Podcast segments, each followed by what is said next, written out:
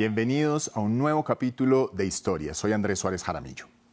Los acuerdos de paz en Colombia, que pusieron fin a 50 años de conflicto armado directo entre la exguerrilla de las FARC y los diferentes gobiernos de turno, cumplen cinco años de haberse firmado, un hito para la historia de este país suramericano.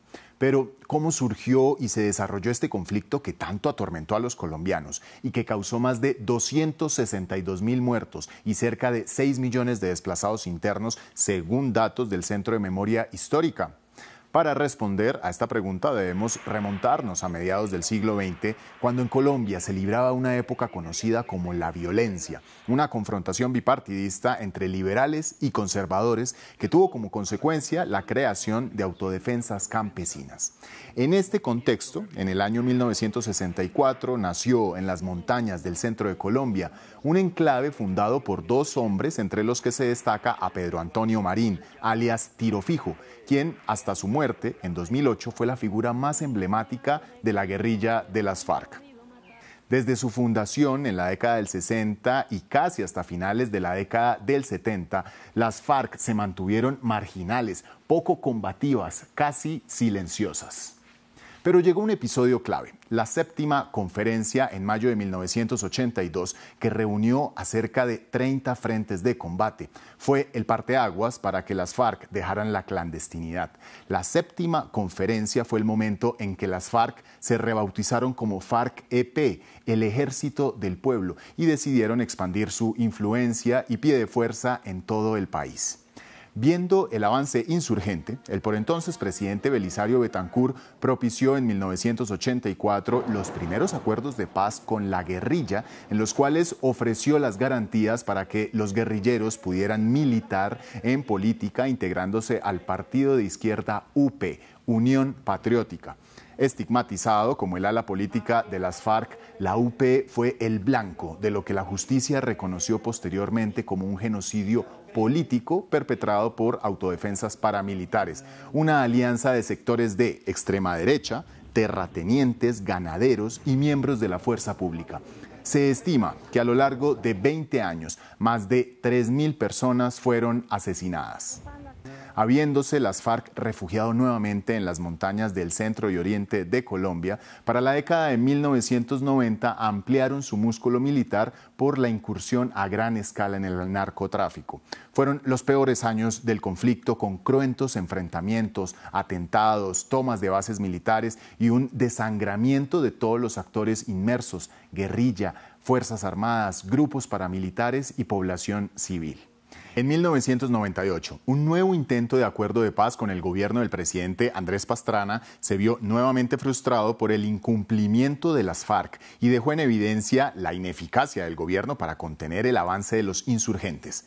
Los esfuerzos internacionales para una reingeniería de las fuerzas militares se concretaron principalmente con el Plan Colombia, un pacto concebido en 1999 y destinado a fortalecer las Fuerzas Armadas y a luchar contra el narcotráfico tráfico. Estados Unidos invirtió entre 2001 y 2016 más de 10 mil millones de dólares en ayuda militar.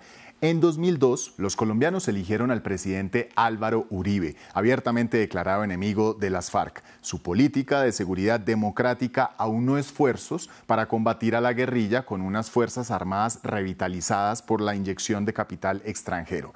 En 2008, terminando el mandato de Uribe, murió de un infarto a los 77 años, alias Tiro Fijo, el por entonces guerrillero más viejo del mundo y cofundador de las FARC. Estas operaciones, las del gobierno Uribe contra la guerrilla, habían sido lideradas por el ministro de Defensa Juan Manuel Santos. El éxito obtenido, más el respaldo del propio Uribe, le valieron ser elegido como el nuevo presidente de los colombianos. En su primer mandato, Santos continuó con la ofensiva militar contra la guerrilla al punto de abatir a alias Alfonso Cano, el comandante que había sucedido a Tiro Fijo como líder de las FARC.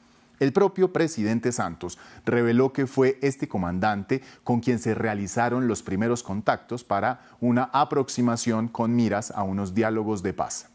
Justamente con la posibilidad de reelegirse, el presidente Santos prometió que en su segundo mandato traería la paz para todos los colombianos. Su campaña fue un éxito y venció al candidato de Uribe, que estaba en contra de dialogar con las FARC. En este contexto nacieron los acuerdos de Oslo y de La Habana en 2012, en los cuales el equipo negociador del gobierno y el secretariado de las FARC discutieron temas agrarios, la participación en política a través de un partido con curules en el Congreso, la dejación de armas, la reparación y el reconocimiento de las víctimas del conflicto, la reincorporación de los guerrilleros a la vida civil y todo esto amparado bajo un sistema conocido como la JEP, la Justicia Especial para la Paz. En 2016, y tras cuatro años de diálogos, el texto para poner fin al conflicto armado de 50 años estaba terminado. Santos había prometido que la última palabra la tendrían los colombianos, así que sometió los acuerdos de paz de La Habana a un referendo en el que, sorpresivamente, la opción del no se impuso por la mínima diferencia. Aún así, Santos aprobó los acuerdos por la vía del decreto presidencial y se firmaron el 24 de noviembre del mismo año. Hoy, cinco años después, Colombia se encuentra sumida en una profunda polarización entre quienes defienden la paz y aseguran que las promesas no han sido cumplidas y quienes denuncian un acuerdo rechazado por la mayoría y que abre, según ellos, la puerta a la impunidad. Así concluimos, soy Andrés Suárez Jaramillo. Gracias por compartir y comentar estas historias que las encuentran en los programas de France24.com.